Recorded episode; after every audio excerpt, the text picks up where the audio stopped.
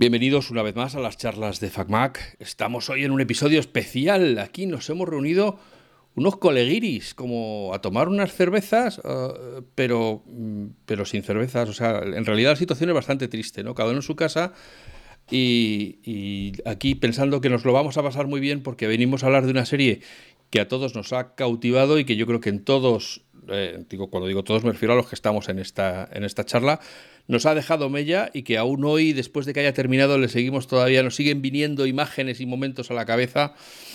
Y como estas cosas que suceden por las redes, pues nos animamos a, a compartirlas, pues aquí estamos hoy. O sea, esto es como los cuatro jinetes del Apple TV Plus. O sea, está aquí Blay, que es alias miope pensativo, Víctor Gutiérrez y Ana, alias Martinelli. Y yo, que soy Alf, que soy el responsable de FacMac, pues venimos aquí a hablar nada más y nada menos que de Ted Lasso, que es el segundo bigote más conocido de la historia después del de Dalí. Bueno, estaría ahí Charlie Chaplin. No, mucha gente ya no conoce a Charlie Chaplin, así que mejor Dalí. Y luego Ted Lasso. Hola Víctor, hola Blay, hola Ana, ¿qué tal estáis? Bienvenidos a las charlas de FacMac. Muy buenas. Buenas tardes, encantado. Un placer. Uy, aquí mucho tímido, ¿eh? veo yo aquí mucho tímido. Pero bueno, luego cuando se sueltan son mejores, de verdad, de verdad que son gente divertida. Pero bueno, vamos a ver, el, el, el, más extrovertido cuente qué es lo que más le ha gustado de Ted Lasso. A ser, podemos saber cómo va la charla.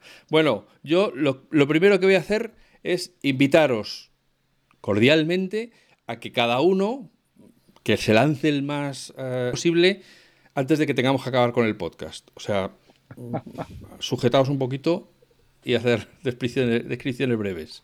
Venga, va, ver, ¿quién se lanza? ¿Quién abre el fuego? Va. Venga, me... el Víctor que dice quién se lanza y él no se lanza. Venga, me, me lanzo yo. Muy Lo que más me ha gustado, eh, pues es cómo trata un tema tan importante como es el de la salud mental. Es decir, eh, cómo le quita la, la parte más, más, más, dura y cómo naturaliza, humaniza un problema que muchos sufren o que muchos sufrimos. Y, y, es eso, tratar de manera tan natural algo que es tan complejo, que es tabú en muchos sitios y que no es fácil de mostrar a la gente. Eso es lo que más me gusta, más allá que las actuaciones que son magníficas, que, que las historietas que suceden, que, que los planos y la calidad técnica la producción de la serie, que en todas las series de Apple siempre son fantásticas, como las producen, es lo que cuenta y sobre todo cómo lo cuenta. Creo que eso es muy difícil. Hmm. Sí. Venga, Ana. Eh, a ver, lo que más me gusta, además de Roy Kent, o sea, es mi My Spirit Animal, eh, y lo que ha dicho Blay, que creo que es un, una cosa que, que, creo que todo el mundo hemos coincidido, además tocando esta época de la pandemia que hemos vivido, eh, es eh, también el, el, mensaje de que puede ser optimista y puede ser 99% del tiempo bueno y, y, eso puede ser bueno para ti y para los demás. O sea, que no, te, que, que, no es inútil ser bueno, no es inútil tener esperanza. No, es in, no, es, no hace falta que todo el mundo sea así para que las cosas funcionen bien. Así que no sé cómo decirlo, es como, para mí es una... Me, me, hacía recuperar un poco la fe en la humanidad y en que hay personas que son buenas porque sí y, y, nos las encontramos en el día a día y solo hay que escuchar un poco más, que tener un poco más de empatía y lo normalizaba todo, ya no solo el tratamiento de la salud mental, también otros temas de actualidad y también eso, la empatía, el, el vivir con eh, con ganas el, el, día a día, no sé. Para mí era un optimismo muy guay, muy buen rollero. Hmm. Me toca. Eh, yo, yo vengo diciendo bueno. desde la primera temporada que, que, hacía falta una serie como Ted Lasso, que, que fuera relativamente ligera, pero que se tomara eh, en serio pues ciertos temas. Y, y yo creo que cabalga muy bien ahí en el límite de eso, de no tomarse demasiado en serio a sí misma, con un, un tono de humor, pues eh, creo que muy acertado.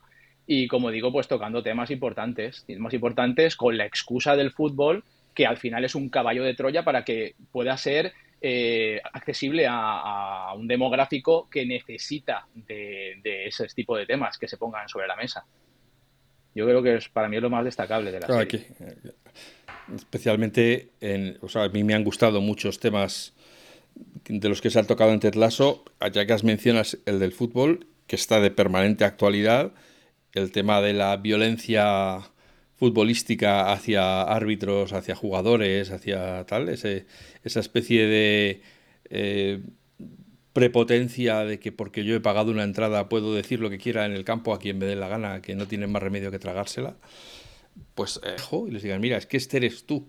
Eh, me parece que no podía estar más pertinente ¿no? en estos tiempos y me parece que es gente que vaya al fútbol, que vea este tipo de series donde de una manera amable les pongan en un espejo cuando vas, pues pues me parece que también es muy interesante. Y desde luego de lo, que me ha gustado de Ted Lasso es que a lo largo de las tres temporadas hay párrafos en respuestas a situaciones concretas que están absolutamente, vamos, aquilatadas y marcadas en oro como para que no para que no pase el tiempo por ellas, ¿no? Y eso es muy difícil en una en una serie, vamos a decir, de sentirse bien, donde lo que es básicamente lo que se pretende es no molestar y, bueno, donde se tocan historias de muy distintas personas, pero en todas se tratan desde el punto de vista de la humanidad, ¿no? De la humanidad, no de la humanidad como globo, como globo de personas, sino del, sentimiento de ser humano, ¿no? De, con, con, cariño, con caridad, con comprensión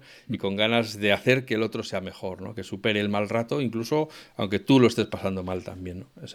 esa generosidad pues es una de las cosas que yo creo que, que se dan en todos los personajes, ¿no? ya sean futbolistas, ya sean directivos, todos se dan generosamente a los demás. ¿no?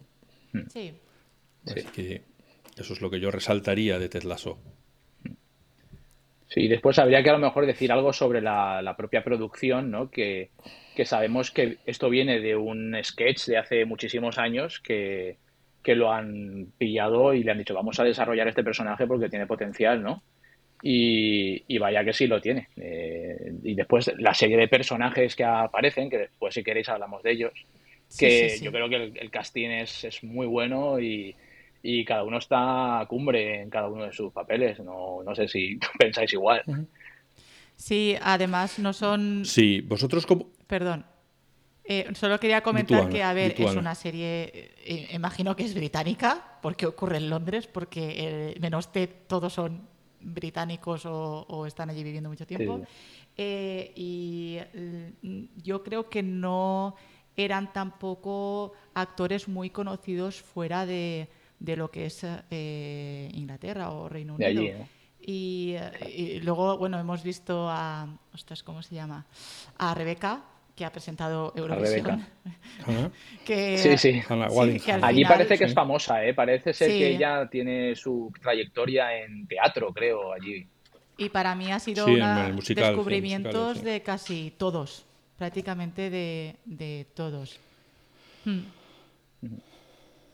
Sí, hombre, está de la, del, recuerdo que Hannah, tenía un papel prácticamente ah, indistinguible en Juego de Tronos. dentro de, los de las fanáticas. Eh, y, pero bueno, esto ha pasado de eso a presentar Eurovisión. O sea, quiero decir que es que haya sí que la ha lanzado al estrellato y al, y al conocimiento masivo, ¿no? Yo creo que originalmente esta era una serie, originalmente en su concepción, a mayor lucimiento de, de Sudeikis, de Jason Sudeikis, mm. eh, que es el, digamos, el único nombre conocido para, la gente, pero la, yo creo que la ejecución magistral de, los diálogos y de, y de cómo consiguen que se recuerde cada uno de los personajes, porque al final también es una comedia coral, donde hay muchísimos personajes entrando y saliendo, que te sepas mentalmente en todo momento quién es quién, yo creo que eso solo se consigue cuando están, pues eso, perfectamente definidos y enseguida sabes cuál es la historia que hay detrás de cada personaje. Y logran que te interese todo el rato, o sea, eh, no, te, no se te hacía pesada ninguna historia, que eso para mí tiene mucho mérito en una serie coral, como dices. Eh, que es que para mí tenía interés Sam, tenía interés eh, Tart, tenía interés, o sea, todos, algunos más que otros. Mi personaje favorito es, es Killy, o sea, Killy for the win, me encanta. Pero bueno, que, que todos me interesaban y, y, es esa la gracia, que aparte de que el humor no era un humor de carcajada bruta, no era una sitcom, pero era gracioso, te, te ayudaba a desconectar un poco, eh, era, era guay lo de los chistes malos, de de Ted y de, y de Bert, pero sobre todo eso, ostras, es que me interesaban, yo creo que todas las historias. Y eso, las series que me pasa eso, las puedo contar casi con la palma de la mano. Así que en ese sentido también muy eh, bien. Os hago una pregunta. ¿Vosotros pensáis que Ted Lasso era una comedia? ¿Es una comedia? Es un drama ligero, lo podemos decir. Yo, yo no diría comedia. No. Claro, es que sin ese puntito de humor. ¿Está catalogada como comedia? Sí, pero es que sin ah, ese puntito de humor es un puto dramón. Sí. Sin ese puntito de amor. Sí, sí, A mis brazos, Víctor. A ver, yo he llorado bastante.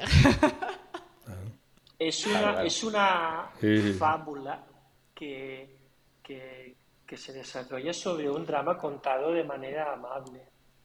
Pero es una fábula. Eh, y no, no sé si podemos contar el final de la serie, si vamos a spoilear a alguien o si ya podemos hablar abiertamente. Pero el último capítulo de Lasso, que es maravilloso, eh, yo lo he visto varias veces y me queda la sensación de que lo que dice Víctor es un puto drama de serie vendido de una manera amable, pero el último capítulo es muy duro. Porque realmente el último capítulo, si das que es un poquito, lo que ves es un drama absoluto. O sea, es eso, que es, que es una fábula que va a contar, te, cuenta cosas de una manera muy edulcorada y te deja indicios de lo que de lo que realmente eh, pasa y, de lo que realmente te venden ellos. También es un poco el rollo de la serie, ¿no? Que también te dice, pasan cosas muy fastidiadas, fastidiosas en la vida, pero ostras, siempre queda un, hilito de donde tirar para tirar para adelante. Y no va a ser el primer día, no va a ser el segundo. pero eh, yo creo que es un poco... Es la actitud con la que te las tomes. Sí, yo creo que a, mí, yo eh, bueno, no, no, quiero spoilear por si acaso, pero digamos que no hay un final global súper feliz en la serie, ¿vale? Eh, pero como en La La Land, pues tampoco hay un final feliz, pero tampoco acaba que, es fatal. El caso es que a mí los finales no felices per se me gustan, porque en la vida, en la vida los finales felices, no sé si son, no sé si serán un 1% o 10%, pero ostras, es que al final, pero yo me gustó mucho cómo acabó y por eso yo no quiero spin-offs ni cosas, porque que se acabe así, cada uno como haya acabado, algunos mejor, algunos pues más rebolinchi, y se tira para adelante y, se lleva con la filosofía que se pueda. No es cuestión de quitar eh, hierro a las cosas tampoco. Eh, cuando pasa una cosa grave, eh, es grave. Pero es la, el mensaje que yo creo que tiene hasta así de decir, oye, tira para adelante tira para adelante, cuando puedas, como puedas. Yo estoy aquí para ayudarte. Para mí, yo lo he querido interpretar así. ¿Vosotros cómo llegasteis a la serie? ¿Eso es, ¿Consumís habitualmente contenido de Apple TV Plus o os la, encontrasteis por casualidad? ¿Ya llevaba varios episodios cuando alguien nos habló de ella? Yo sí, yo consumo normalmente eh, contenido audiovisual de Apple TV Plus, que me parece de gran calidad. Y llegué a ella, no sé si cuando acabé, no sé si de Fading Jacob o alguna otra. Yo leí a través de, de, de, Twitter y de, Mastodon. Yo tengo muchas plataformas mm, de streaming compartidas. He ido dando muchas de baja. Apple TV, sinceramente, no le prestaba mucho caso porque es verdad que su contenido siempre me ha parecido de calidad, pero muy escaso. Y cuando la gente empezó a hablar de ella y tanta gente hablaba de ella y tanta gente hablaba bien y nadie hablaba mal, no. Vi el primer capítulo y dije, uh, y decidí volver a verlo con, con, la familia. Y desde ahí, fanáticos absolutos. Todos los viernes por la noche, Qué guay. Tocaba el, kebab y el capítulo tenía el kebab. Qué guay. es que yo creo que en estos tiempos que corren, que una serie sea capaz de reunir a la familia para ver el episodio como antaño, como era en los viejos tiempos de la televisión. Es un reto eso ahora. Pues yo creo que tiene mucho mérito, ¿no? ¿Y tú, Ana? Eh, casi copy-pega de, de Bly. Era tremenda la cantidad de buenos comentarios que leía. No, no, no era una serie muy mainstream, por eso, porque Apple TV, al menos en España, no creo que sea una plataforma de las mayoritarias. Pero las personas que la veían era devoción devoción. Además, a ver, esto es como todo. Eh, en Twitter yo tengo mis marcadores. Yo para mí no es lo mismo que una persona diga que está guay que otra, porque a lo mejor tengo el, gusto más parecido al primero. Entonces, digamos que los marcadores míos estaban súper impresionados, súper enamorados de esta serie y dije, vamos allá. Entonces, yo la única temporada que es, o sea, la primera la creo que la vi cuando ya se había emitido y creo que la segunda y la tercera sí que las he seguido, no el día que salía a lo mejor, pero más o menos al día. Sí. Yo al principio no estaba muy interesado en ella porque el tema del fútbol pues no es que me interesara mucho más allá de mi Valencia, ¿no? Pero eh, cuando leí la sinopsis y tal, y dije, oye, eh, un entrenador de fútbol americano se pone a entrenar en un equipo eh, inglés. ¿Qué, fantasía es esta? Vamos a, vamos a darle una oportunidad. Y efectivamente, te sorprende, te sorprende. Yo creo que ni Apple se pensaba que iba, que iba a triunfar tanto la serie. De hecho, no sé, comparada con otras producciones de Apple TV Plus, a esta yo creo que al principio tampoco la dotaron especialmente y ha salido lo que ha salido, claro. Hmm. Que a lo mejor yo creo que eso le favoreció, porque si le hubieran dado el presupuesto, a lo mejor se hubieran entretenido en hacer mega jugadas de fútbol con estadios llenos y no sé qué. Y en, cambio, al ser una producción, digamos, más o menos doméstica, con un, eh, mucho actor, pero poco escenario, por así decirlo, poco cambio de escenario, siempre en, la ciudad o, en los vestuarios, pues les ha permitido centrarse en la historia. Eh, ¿Cuál es vuestro momento favorito de la, de la serie? Si es que podéis elegir uno, o si tenéis que elegir tres, uno por cada temporada, pues los tres momentos favoritos. A ver, eh, parecerá una tontería, pero yo tengo uno muy marcado, que es cuando, eh, bueno, allá hacia el final de la serie, hay un partido muy importante donde el equipo que dirige Ted Lasso juega contra el Manchester City en casa del Manchester City.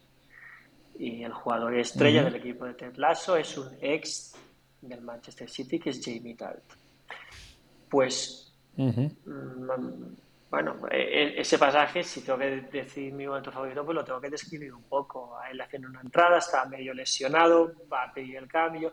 Ted Lasso va y habla con él dice una cosa muy, muy sencilla, muy chula, vuelve, hace lo que tiene que hacer, fantástico, se va entre aplausos de la gente y el padre de Jamie, que es una relación muy complicada.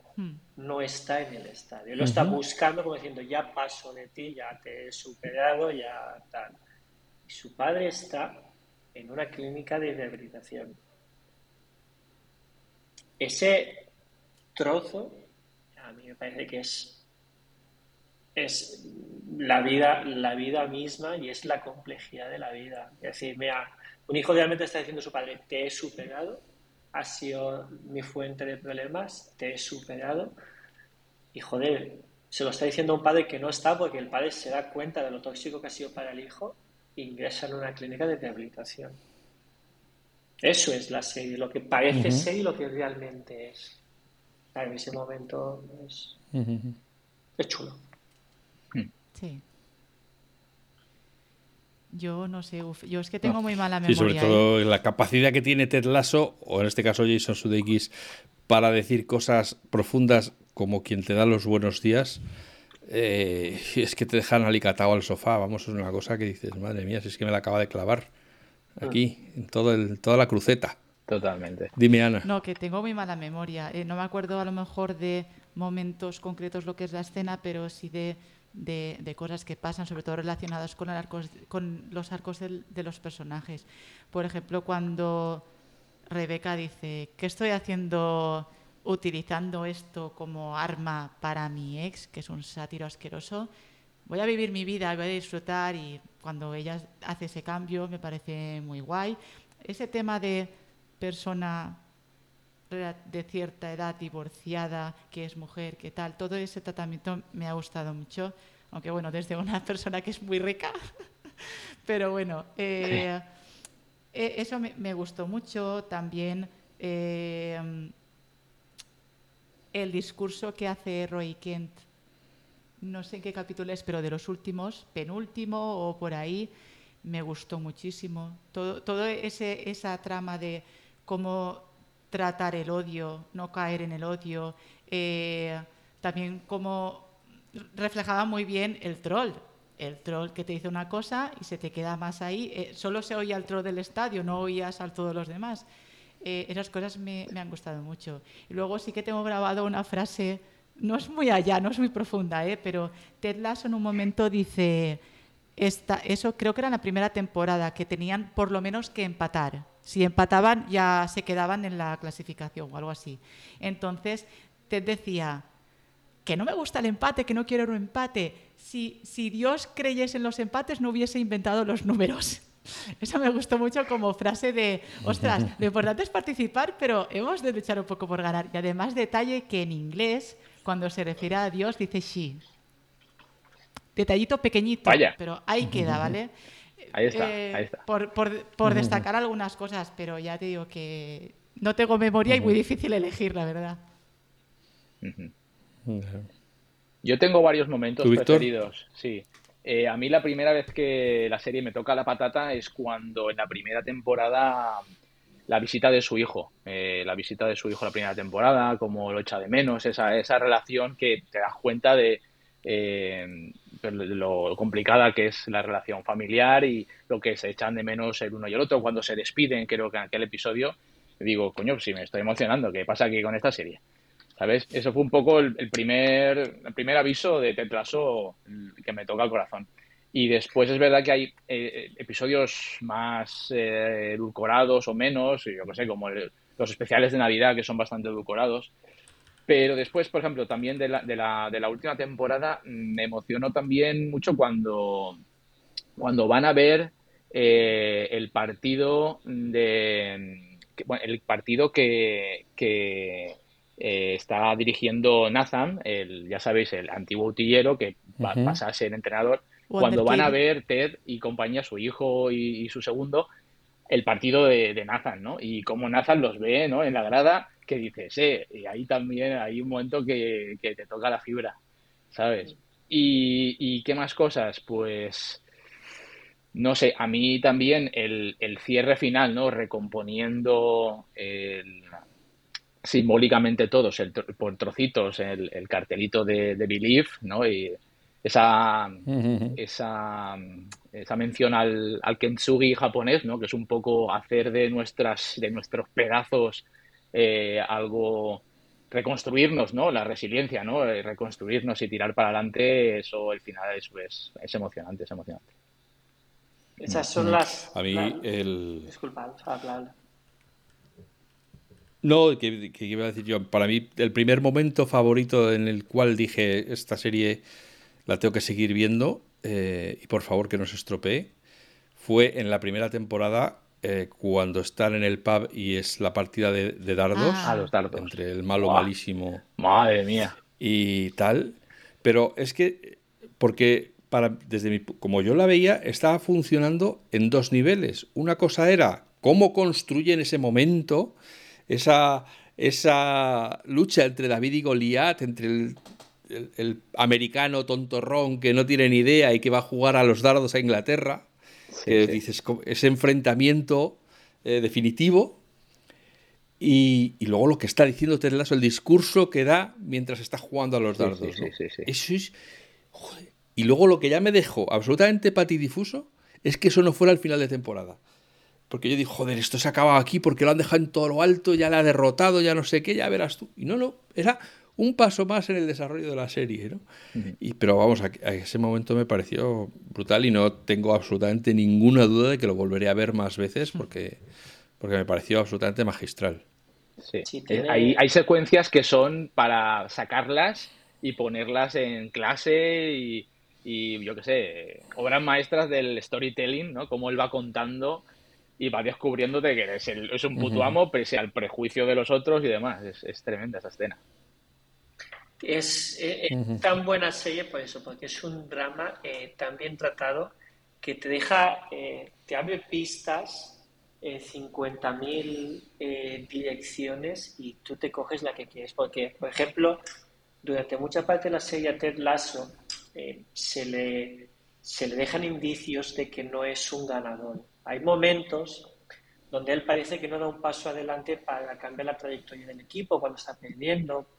Lo acusan de que no quiere ganar, de que le importa menos. El mismo compañero suyo, el Robert, hay un, hay un momento en que se lo dice. Pero, pero él lo que hace es contemporizar tiempos y el ganar lo deja como consecuencia de algo bien hecho, del famoso 1%. Si mejores un 1% en cada cosa de las que haces, llegarás llegarás ganando. Pero eh, él deja de priorizar el ganar por hacer las, cosas bien. Sin embargo, en el pasaje de los dardos que comentáis, ahí sí que es un ganador nato, un depredador, como no se le ve en otra parte de la serie. Y hay otros en la serie que sí que renuncian a ganar porque no pueden. Y eso es lo que me gusta de esta serie, que parece que sea una comedia y es un drama. Por ejemplo, el chico prodigio Nathan, Shelly, que pasa de ser utillero, a hacer una jugada, una táctica mágica en su equipo, después pasa lo que pasa y se va a otro equipo, y lo está ganando, está haciendo bien, y al final eh, renuncia porque no puede más, porque él está roto. Él gana por el odio y como respuesta a exigencias. Y las exigencias que lo llevan a romperse son las de su propio padre. Hay una parte de la fiera de la serie donde se desarrolla y se explica eso. Hay un detalle que es brutal, que siendo un niño prodigio, que lo tiene todo, que en otra serie que fuese una comedia o fuese maravillosa, él volvería a ser el crack que es como entrenador, y es que él acaba volviendo a, un sitio muy inferior a lo que ha demostrado que, que puede conseguir, a cambio de vivir feliz y tranquilo porque no soporta la exigencia. O sea, él de la nada llega a lo más alto. Cuando está a lo más alto, ve que no le motiva y que no puede con esta exigencia, porque ya la ha vivido con su padre y ha hecho que se rompa, y vuelve pasos atrás y se queda, vamos a decir, en un escalón muy conservador porque no necesita más, porque no quiere más y porque no puede más.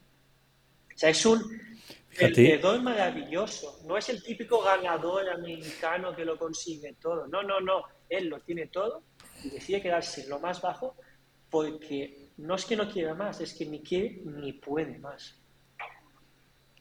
Pero es que a mí, eso es una de esas cosas que sabiendo que se acababa la serie, para mí era obvio que yéndose Ted Lasso, el sustituto sería el otro gran entrenador. ¿Y no? Pero no, resulta que... A mí, me sorprendió, a mí me sorprendió. Tampoco, resulta, resulta que tampoco, que él sigue ahí de, de utillero y lo que hace es, digamos, que siguen el curso natural de las cosas de, en cuanto a la herencia. ¿no? Entonces, pues eso es una de esas cosas que dice, ves, esta serie está pensada hasta la última hoja, ni siquiera cuando estaban acabando, que dice, esto ya está hecho, venga. Vamos a lo fácil, no, no, no. Vamos a todavía esto todavía se le puede sacar un poquito más. Otra razón por la que no, no vuelve inmediatamente eh, a, al, al AFC Richmond, obviamente es porque está avergonzado y piensan que no le van a perdonar. A mí el partido, el partido, el episodio, el capítulo sobre el perdón, ese hay un hay un episodio en la última temporada que va sobre ello. A mí también me parece sublime, me parece muy muy bueno. ¿eh? Y, bueno, otra de mis de mis escenas favoritas es cuando el segundo el segundo DT del el coach, eh, ¿cómo se llama? El se llama Verde, el, segundo. Eh, cuando va a visitar a, Nathan a su casa, y el Nathan está acojonado y le dice, ¿vienes a matarme? Ahí, me sale una carcajada de las pocas de la serie, pero que fue, ¿sabes? Porque tal como lo dice humildemente, con miedo, ¿no? Eh, y no, y el otro ya le, habla de que él también falló en su momento y que hay que encarar esa vergüenza y, vamos, que, que, el perdón te hace libre. Y es una maravilla, es una maravilla. Sí, yo sobre lo de lo de sí, ya solamente que haya un episodio que se llame así el perdón. La verdad es que es bastante necesario eh, hoy en día. Y también sobre lo de Nate, eh, está, está el, tema que estábamos hablando de, qué es el éxito. Es una pregunta que se hace mucho y eh, casi todo el mundo que ha sido exitoso, digamos, a nivel fama, dice lo mismo. El éxito es ser feliz. No dice el éxito es estar arriba.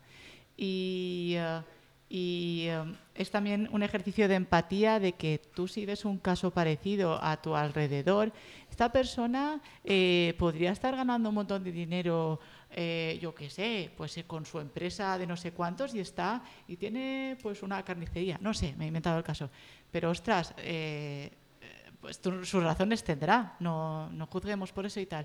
Y luego está también el, eh, otra cosa que tratan, que es el salirnos de la zona de confort y el no y el luchar un poco contra el síndrome del impostor.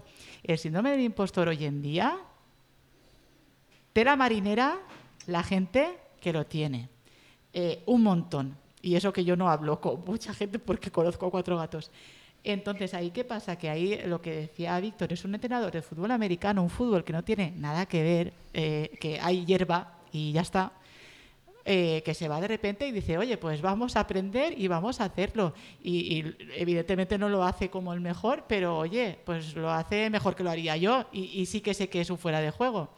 Entonces es eso también, eh, entender eso. Una persona que a lo mejor no tiene el bagaje que tú entiendes que es el mejor para hacer una tarea, déjala que aprenda, que aprender nos viene bien a todos, porque el aprendizaje es inherente al ser humano, nos guste o no, y déjala que haga, y si la puedes ayudar, le, ayudas, y ya está. Pero ahí, esas dos cosas eh, me gustan mucho, como, o sea, que la saquen y que nos hagan hacer ejercicios de empatía, porque esta serie da todo el rato eso, todo el rato eso, y es muy necesario. Sé que es un mensaje muy manido, pero es que es así, ¿qué quieres que os diga? Así que sí, sí, eso también me gustó mucho. Sí, una de las cosas que llama la atención de Ted es que en ningún momento parece eh, tener un problema con su ignorancia del juego o de tal, que para eso tiene a sus asesores, que son los que diseñan las jugadas. Él está en otros temas que son igual, como se demuestra al final, igual o más importantes a la hora de jugar bien que conocer la estrategia o al equipo contrario o saber cómo se saca un córner, ¿no? Entonces, bueno, pues el, ese tener claro las prioridades en la vida, no dejar que la vida te zarandee y te lleve a un sitio donde tú no quieres estar, pues también es una de esas cosas que, que uno puede fácilmente viendo los episodios de Tetlaso identificarse no con que yo sea así, sino que yo quiero ser así. Yo quiero que a mí la vida o la gente o, las situaciones no me presionen de tal manera que me acaben sacando de donde yo quiero estar y me hagan estar incómodo conmigo mismo, con la gente y con todo lo demás. ¿no? Entonces, parece pues eso, que es una serie que, que, una y otra vez te va retroalimentando en, en las buenas sensaciones. Sí, y luego también el tema de, de la ayuda profesional. Eh, ¿Cómo llega a la serie la figura de, oye, que quizás el psicólogo o la psicóloga te puede ayudar? Eh, no lo necesitamos todo el mundo, pero están para ayudar cuando se requiere. ¿Cómo entra la serie? El personaje más optimista, más alegre por vivir que he visto en mi vida, creo yo, que es Dani Rojas. Football is life, todo el rato. Eh, se, se, lleva un trauma, el pobre, qué trauma, me lo llevé yo también un poco con él, y, al final la solución pasó por la psicología, que no tiene que ser siempre, pero oye, estaba ahí y resulta que luego había más gente necesitándolo. No era una doctora, digamos, agradable, tal. Era, eh, a mí me, encanta. ¿eh? sí, pero es que me flipaba. Y luego también eso, no esperes a que vaya la psicóloga o el psicólogo detrás de ti porque sabe que lo necesitas. Eh, pide ayuda, saca la banderita, eh, pide ayuda, que es lo que pasa con Ted también, si no recuerdo mal. Eso me gustó también, que, trataran ese aspecto de la salud mental. Y que al final Ted iba en, piloto automático, sin enfrentarse a sus propias historias. Simplemente, pues eso, adelante. Es, un personaje, ah, yo a veces pienso bastante en la serie y, la utilizo para reflexionar y yo no tengo claro, no tengo clara mi opinión sobre el protagonista que es Ted Lasso. O sea, no tengo clara mi opinión, no.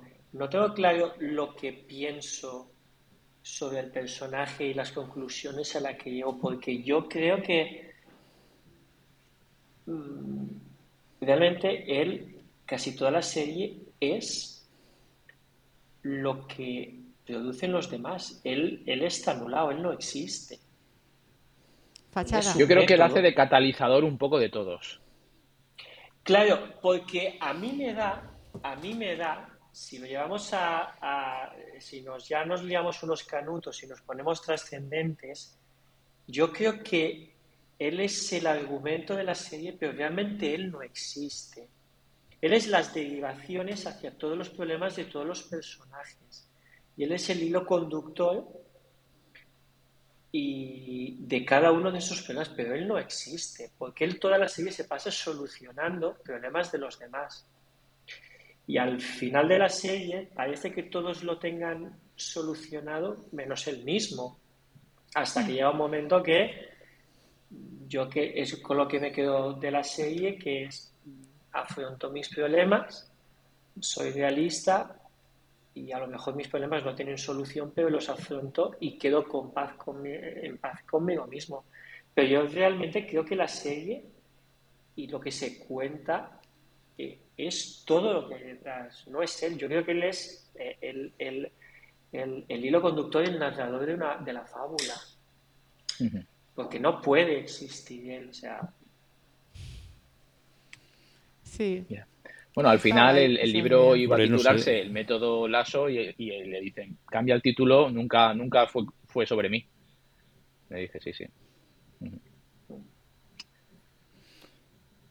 Claro, pero es, yo creo que esa es otra de las de, lo, de esta buena serie que te puede hacer, puedes pensar en ella hasta donde tú quieras. Es decir, todo lo que le ocurre a Lasso es casualidad, es porque le salen las cosas bien, porque los demás lo hacen bien, a pesar suyo, o realmente, como dice Víctor, él es un catalizador que va ajustando tuercas y alandelas y apretando bielas para que el motor funcione bien y, carbure. Puede que no sea conscientemente, ¿sabes? Lo que pasa es que es, eh, no digo gracias a él, pero casi, ¿no? Que, las vidas de todos, de todo el equipo y, de todos los arcos argumentales, ¿no? De, los personajes, pues van cambiando. Eh, digamos, él cataliza, puede ser consciente o no conscientemente. Él simplemente se limita a ser el mismo, ¿no? Yo no creo que él sea el mismo porque, como apunta Ana, él, por ejemplo, él tiene un problema de alcoholismo y él se esconde. Él está anulado, él se esconde detrás de los problemas de los demás y se ofrece, aunque no se lo pidan, como solución de los demás. Y aquí es la grandeza de la serie para mí, porque una de las cosas por las que yo conecto tanto con esta serie, porque habla de salud mental, y yo me siento reflejado en muchas de las actitudes de Ted Yo, por ejemplo, que no lo sé, yo he hablado abiertamente, pero que no lo sepa, yo desde hace casi siete años eh, empecé a tener un problema de ansiedad serio y necesité al principio de ayuda psiquiátrica y psicológica. La, la psiquiatría quedó atrás hace muchísimo, pero sigo yendo a la psicóloga porque la ansiedad cuando aparece en tu vida ya no se va. Entonces yo durante muchas fases de mi vida, yo he sido en cierta manera un Ted mi satisfacción personal era solucionar problemas en los demás. Y eso es lo que hace Ted Lasso. Pues yo digo que Ted Lasso no existe porque yo, hablando de mí, con el tiempo y con la ayuda, te das cuenta de que no has existido mucho tiempo. Y después hay un hilo, hay un giro que es otra de las cosas que parece tan maravillosa la serie, que es yo no existo y soluciono eh, mm, los problemas a los demás, yo como personaje, yo no existo como personaje, solo el hilo argumental de la serie, pero al final de la serie realmente, realmente no existen todos los demás porque todos se quedan felices en su mundo y lo que queda es lo que yo hago, que es un giro absoluto, que es, mm, reconozco mis problemas, los afronto, soy realista con ellos y tomo una decisión, la que no he tomado antes sobre mí, sí sobre los demás. Y cambia completamente la serie. no sé, es como, es como un laberinto infinito que puedes abrir pillando una tras otra. Son los problemas eh, mentales, son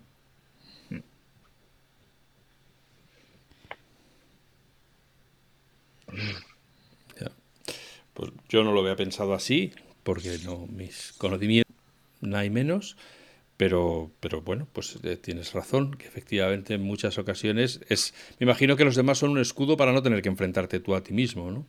Para no tenerte que hacer frente. Cuanto más te das, cuanto más estás fuera, menos tienes que estar dentro. Claro. Que es una máxima de la psicología absoluta.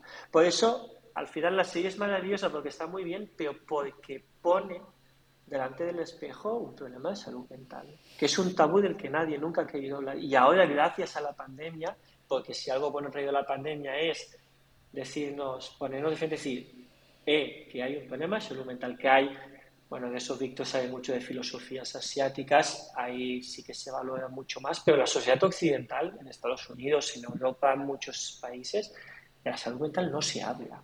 Y ahora no es que se hable, es que es una necesidad de que venía de antes, pero que la pandemia ha hecho explotar.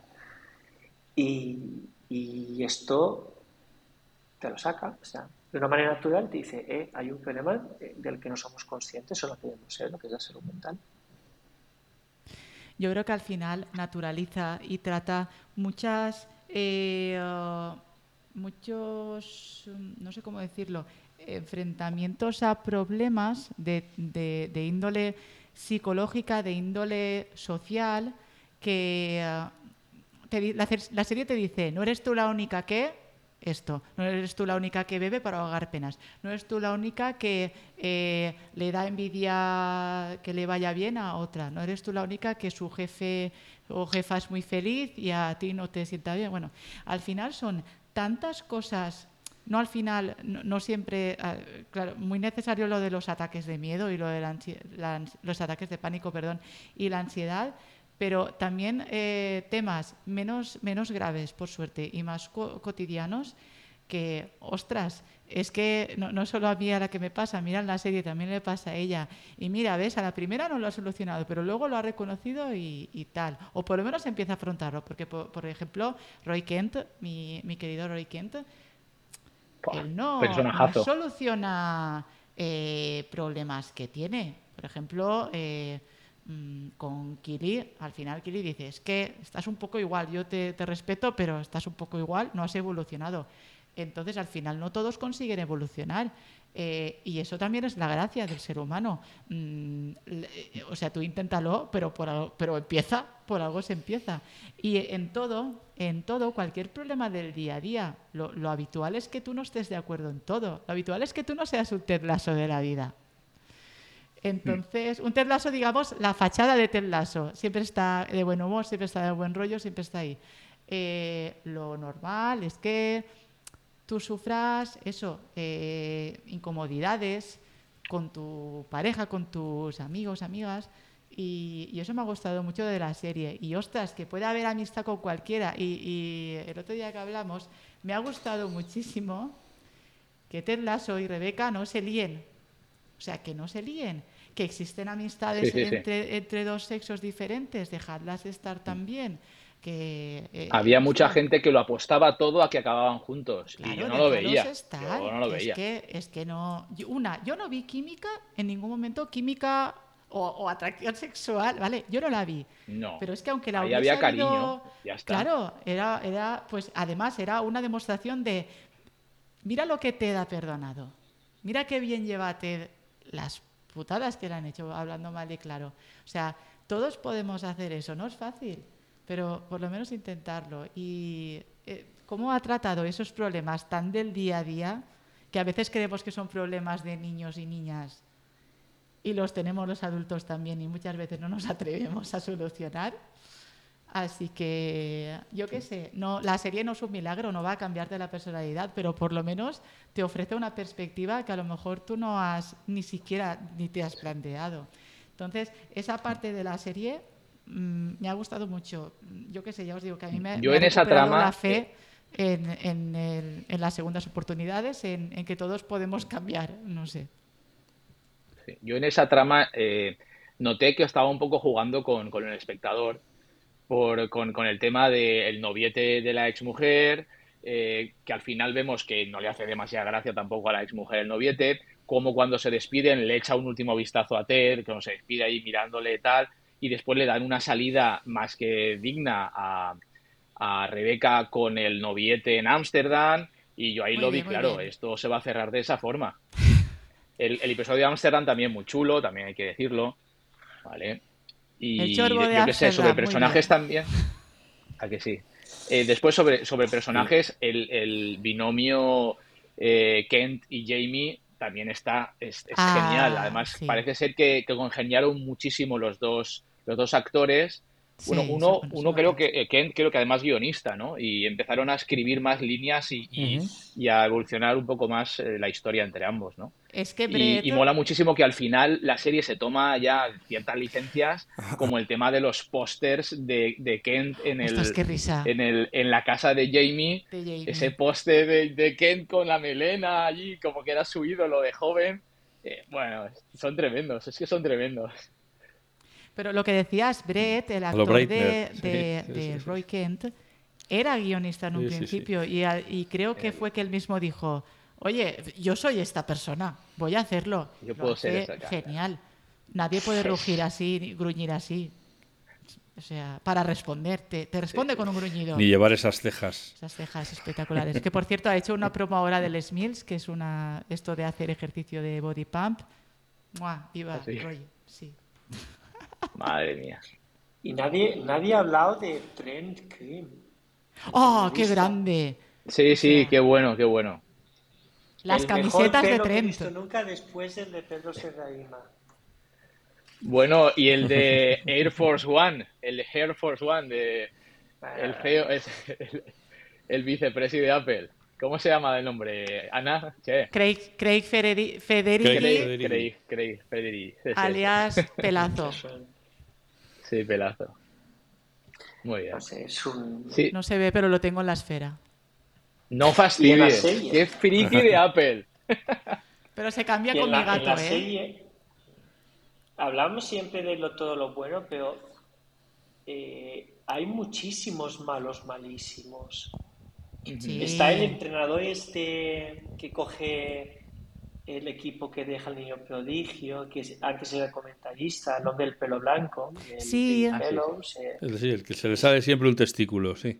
Jeff- Madre mía. que es Josh Gadrick, está Rupert Mannion, que es eh, malo, malísimo, está el... ah, sí. ¿Dónde está el, ah, el, El- el, el el- Edwin Acufo? Sí. El, ¿Es empresario? No recuerdo qué era. ¿Quién? Este que, que tiene el mal rollo con, con Obisaña ah, en la última temporada. Ah, el mafioso, el mafioso. sí. Al- Sí. El Creo que empresario. Eso. Había heredado- Había heredado de su padre un imperio. Sí, sí, quería hacer la Superliga allí en África y tal. Y, y hay personajes malos en la serie, también son buenísimos. O sea, el Rupert Mannion al final de la serie, cómo le silba todo Al final con esa capa a lo. Darth Vader. Sí, sí, sí, Es- correcto. Es, es- es espectacular. La, la cara que se le queda entrando al túnel de vestuarios es... Sí. Bueno, el discurso que hace Rebeca en la reunión de los, de los presis de, De los señoros. por aquello de la Gran Liga y tal, de que querían sacar más tajada, ese discurso tela también, ¿eh? Y para que nos lo, nos lo pongamos en la actualidad y en la realidad del fútbol Sí, europeo. sí, sí. Sí, sí, sí. es...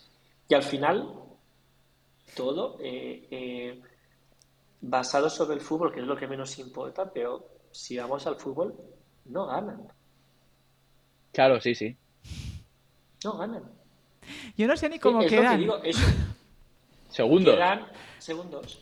De la división esta de segunda. De la- de la Premier.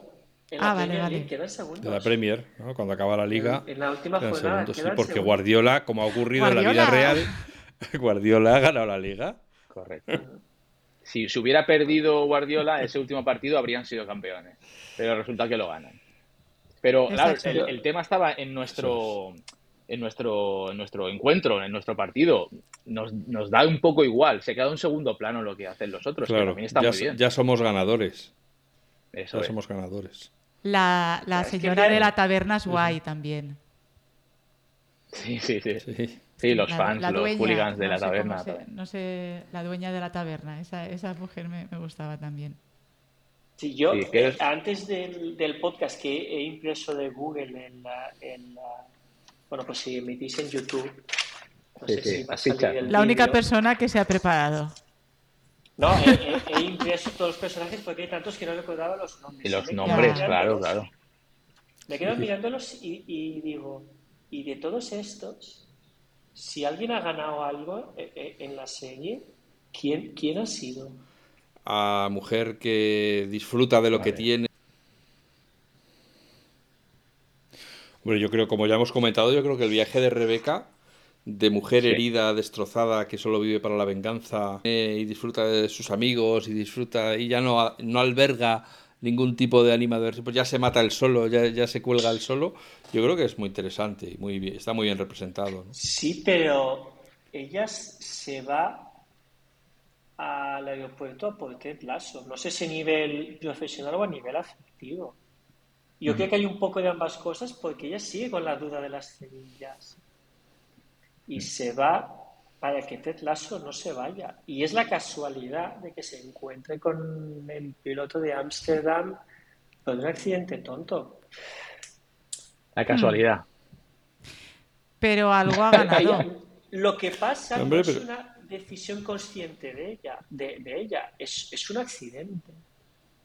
Y todos son accidentes, por eso Claro. creo que es un drama fantástico, todos son accidentes menos dos cosas. La decisión de Ted Lasso, que de ser el hilo argumental y no ser protagonista de nada, salvo de la vida de los demás, pasa a decidir afrontar sus problemas y tomar una decisión. Y la del niño prodigio que decide conscientemente que, que no necesita y que no puede y, que se queda con un perfil bajo y, y que no pasa nada por no ser el triunfador que la vida exige que seamos todo el tiempo. Pero realmente todo, todos son, para mí que prácticamente todos son perdedores. Pero Rebeca yo creo que sí que gana porque la Rebeca del principio de la serie no, no, no era impulsiva. Era impulsiva solo para vengarse. No era impulsiva para Sí, ella sí. intentar ser feliz. Por eso creo que gana un poquito. No, Eh, si tenía que ganar eh, subir Me- cinco claro, escalones, to- sube dos. Todos evolucionan.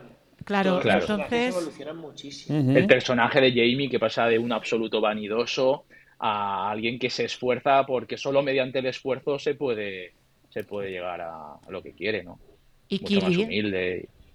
Y la, Kili no- también. la novieta. Bueno, a Kili la han llevado de aquí para allá, que no sé cómo han tratado a ese personaje, porque la primera y segunda temporada eh, tenía mucho y después, no sé.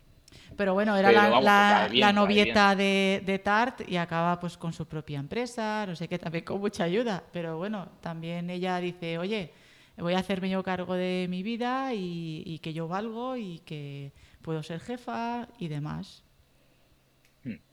Yo, yo creo que tampoco era la el fin que hubiese ganadores. No, y- Era realmente eso en la vida. Claro, tampoco no, tantos creo que la gente es vamos ganador- pasando, vamos tirando, ¿no? Es ganador en la medida en la que tú te sientes no lo había pensado. Como bien Emma hemos hablado antes, todos los que han ganado dicen que la felicidad no está en ganar, está en que tú te sientas bien contigo mismo. Entonces, en la medida en la que cada uno va encontrando su sitio, y va encontrando su hueco y, y tal, pues se sienten ganadores, aunque no hayan ganado la liga, ni tengan una empresa autofinanciada, ni tengan la novia que quieres, ni, ni tantas cosas. A todos les falta algo, todos tienen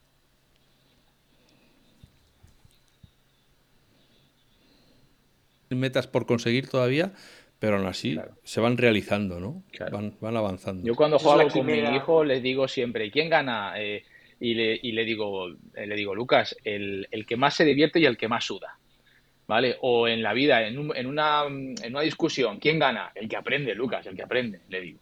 ¿Sabes? Pues es eso, al final todos han tenido su experiencia, han evolucionado y, y todos han ido aprendiendo.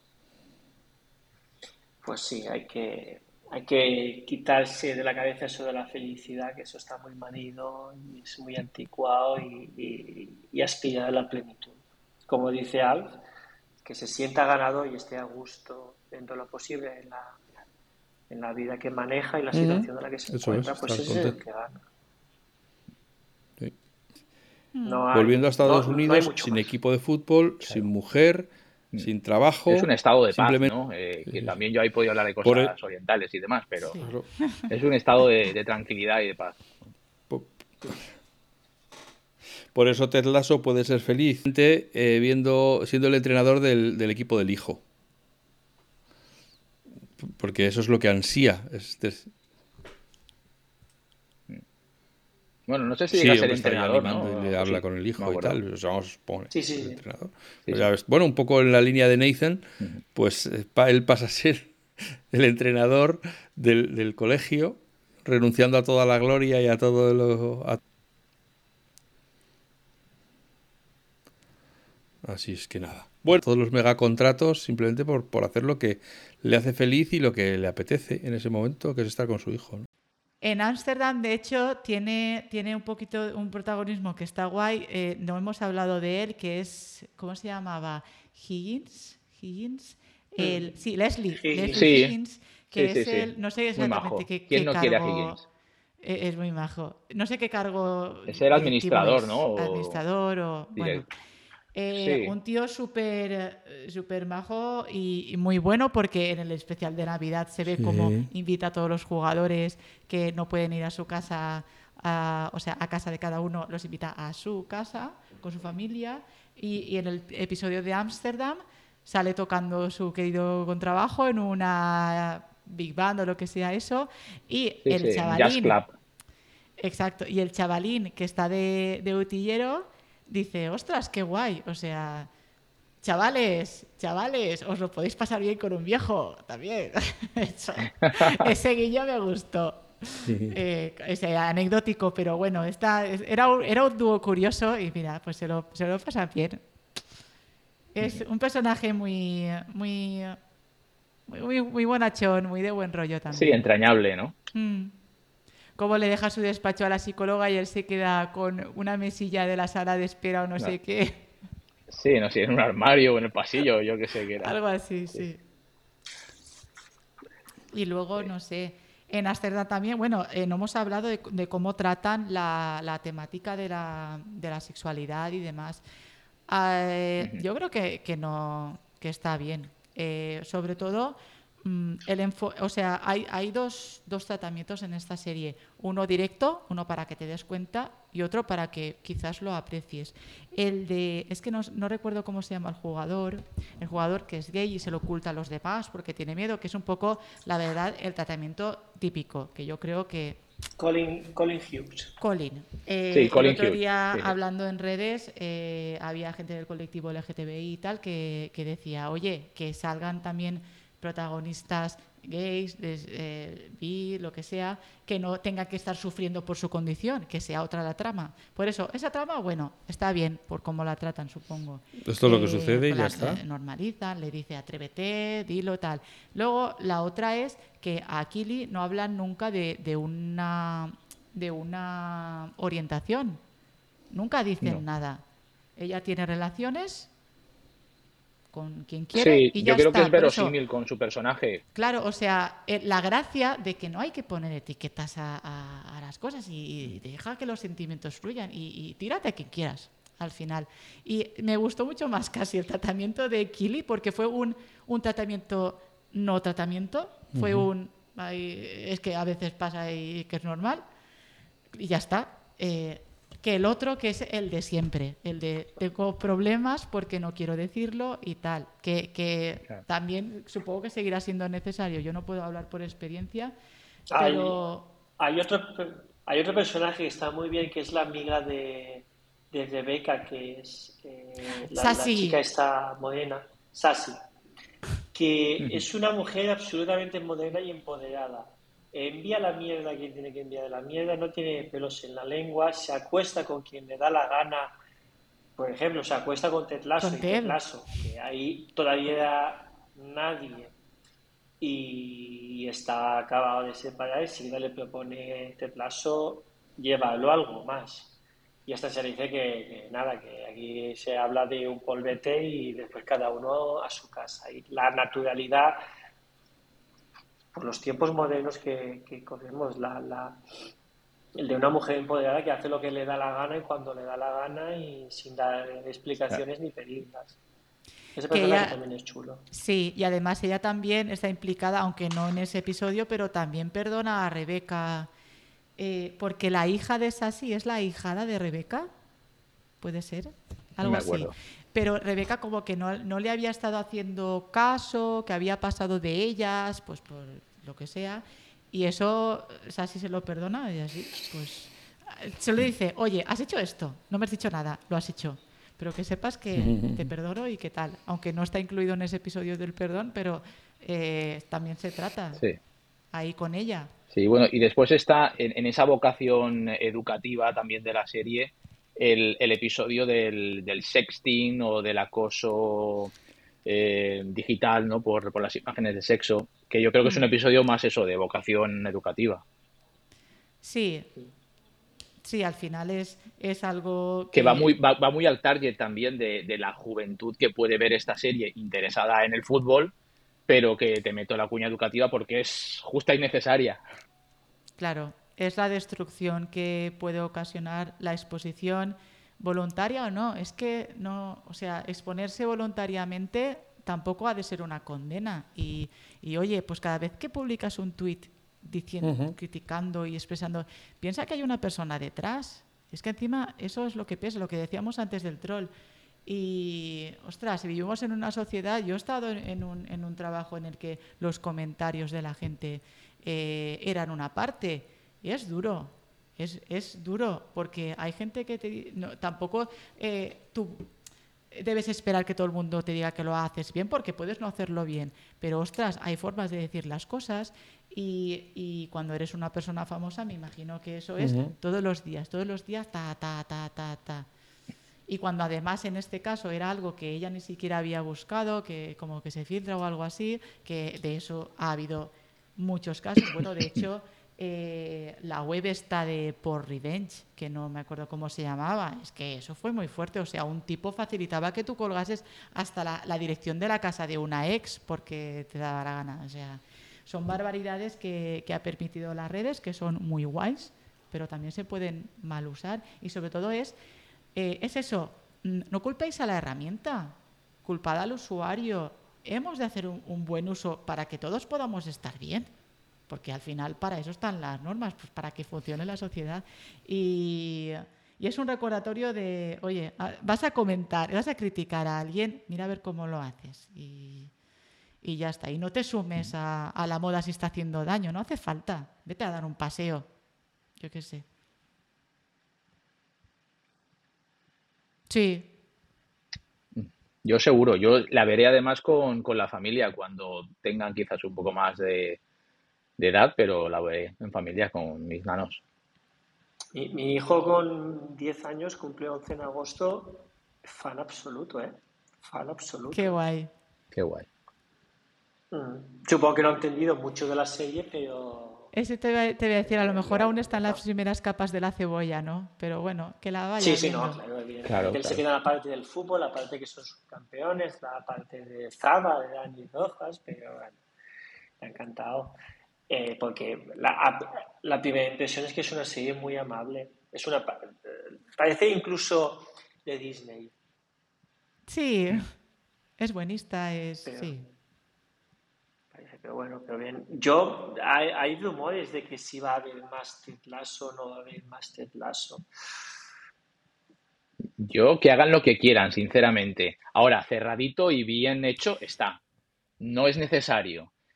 Pero bueno. Claro. Mm. es lo mismo que Succession. Succession ha acabado como tenía que acabar. Sí. De hecho, es, lo iba... es otra serie, en este caso de HBO, pues si alguien se ha despistado. Lo, lo, iba a comentar junto a, a, Succession y Modern Family, que la veo continuamente de la 3, de la, de la, de la 1 a la 6, más, ¿no? De temporadas. Pero Succession la voy a volver a ver segurísimo. Ted Lasso también. Yo, hay momentos del día, no todos, pero eh, me pongo una serie que ya he visto y me relaja mucho. Eh, a lo mejor no tengo sueño, pero quiero estar un poco relajada. Y Modern Family ha sido hasta ahora la de cabecera. Ted Lasso ya ha entrado, de hecho. Y, y Succession la quiero volver a ver, pero también porque, ostras, la primera temporada yo no le cogía mucho el hilo. Era, me, resultaba compleja. La veo en versión original, que es muy rápida y además... Yo no la he visto, al final me vais a hacer que la vea. Ostras, ah, está súper bien hecha. O sea, eh, no, es que claro, la temática, a lo mejor dices, es que no me interesa nada, porque es pues de empresas, de los medios, en, el podio absoluto. Claro. Casi, casi de las y, lo que decía, sí, sí, y lo que decía Blay, eh, se ha acabado muy bien, atando cabos, eh, no, no quieres que siga porque se ha acabado muy bien. Sí, lo dijiste, ya sí. está.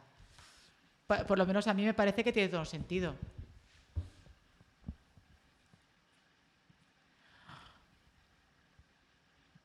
Claro. Eh, se, ha acabado también Succession que el final es pura desesperación. Yo, yo dije, no, no se puede haber acabado. Ya no, no puede ser. Y se acaba de una manera ha sido muy, brutal eso. Muy natural, muy. Es que no me lo creo. Y, y además, en pocas semanas acabó Ted Lasso y Succession. Te has quedado huérfano. Yo estoy ahora con Silo, estoy ahora con mismo Acabé recientemente de, Grey, HBO también. Esta os la comenté, que va eh, sobre. bueno, es una interpretación muy cómica, muy satírica de, de, Catalina la Grande. Mm, eh, no se ha, se ha, terminado ahora la tercera temporada, pero van a seguir al menos una más. Mm, ha de seguir conforme se ha acabado. Eh, esa e, es, bastante divertida. Luego he visto la de Prehistoric Planet, que claro, es que eran dinosaurios. Prehistoric Planet, eh, que es de Apple TV, para aquí, para todos los fanses y fansas. O sea, es que eh, es brutal, es brutal. Si habéis visto documentales de animales, vais a saber que esa gente se ha pasado viéndolos también para, ver, para hacer los movimientos y las cosas que hacen los dinosaurios. Tremendo. ¿Y qué más he terminado recientemente? A ver, yo veo muchas series, chorra, muchísimas. Eh, yo creo que eso me ayuda a conectar con la adolescente que aún tengo en mí. Eh, y por ejemplo, he visto recientemente Yo Nunca, que es una serie para adolescentes de Netflix, que es, una chorradilla, pero está, está muy divertida. Y ahora estoy viendo también Lady Parts, eh, um, que es de, es de, una. Es de una. Es que la estoy viendo ahora, pero es muy divertida. Es de una banda de chicas que tienen así. son de distintas religiones, de tal. Y, es muy divertida, Lady Parts. Esta está en, en Sky Showtime. Y, ah, bueno,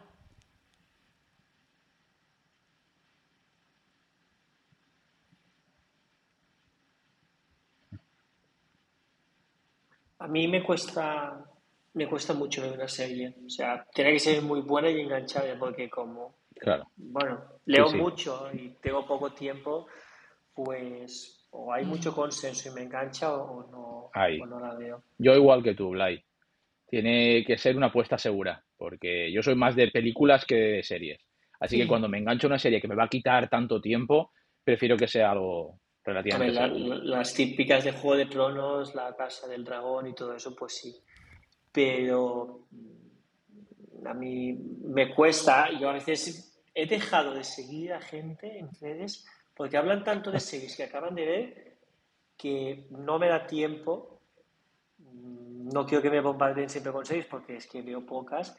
Y además, y esto es un juicio de valor que hago yo, que supongo que hacemos todos, de la gente que leemos en redes es ¿qué coño haces con tu vida que te la pasas viendo series continuamente? Porque es que hay gente que dice, es que o no vive, o no socializa, o no trabaja, o no duerme, porque es que hay gente que es impresionante. Me imagino que igual no, porque es que, es que, es que duermen todas las horas que, o sea, que crítico profesional, yo, hay yo la verdad es que, veo bastantes porque eh, a la hora, de, la hora de comer, la hora de cenar son mis, mis dos horas de ver eh, series y, y, por suerte pues mmm, compartimos aquí series en casa y normalmente pues eso, no, no me cuesta verlas.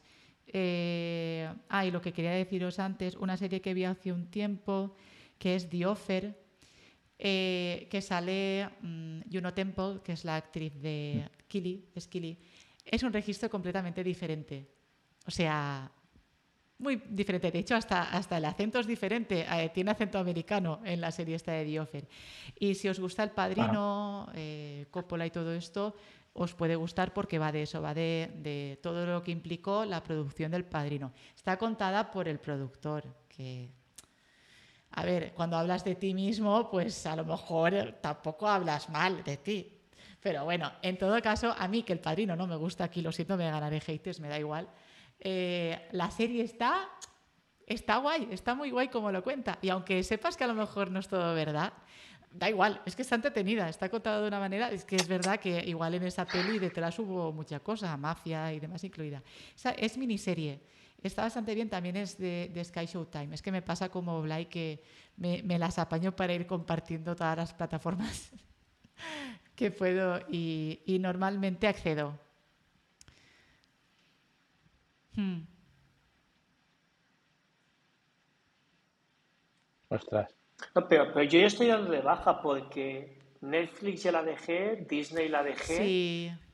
Eh, filming la tengo a medias con mi cuñado. No, yo no voy a renovar porque lo que hay es, es exquisito, pero a veces es demasiado trascendente todo lo que hayáis Sí, subido. yo, yo y tampoco soy el target. quiero ver algo eh, ligero. Entretenerte, ¿no? Lo, lo mínimo que le pides es entretenerte. Claro, es demasiado sibarita, vamos a decirlo así. Y, y yo creo que con Amazon Prime, que lo tengo incluido en la suscripción, y con Apple Mira, de- TV y HBO, esa sí que no se toca, con esas tres, vamos, me sobran. De hecho, de esas tres me sobrarían dos, porque es que veo poco, pero, pero bueno, a- a- HBO me gustaría mantenerla, porque ahí, ahí está para mí la mejor serie que se ha hecho nunca. Que es tan buena que la compré en DVD para verla con mi hijo el día que fuese mayor y después caí en que Ay, no no, tenemos. DVD en casa. Tendré que comprar uno o buscarla de, de otra forma. Y es eh, la escucha de Wire. Ah, hombre, The Wire, madre mía. Hmm.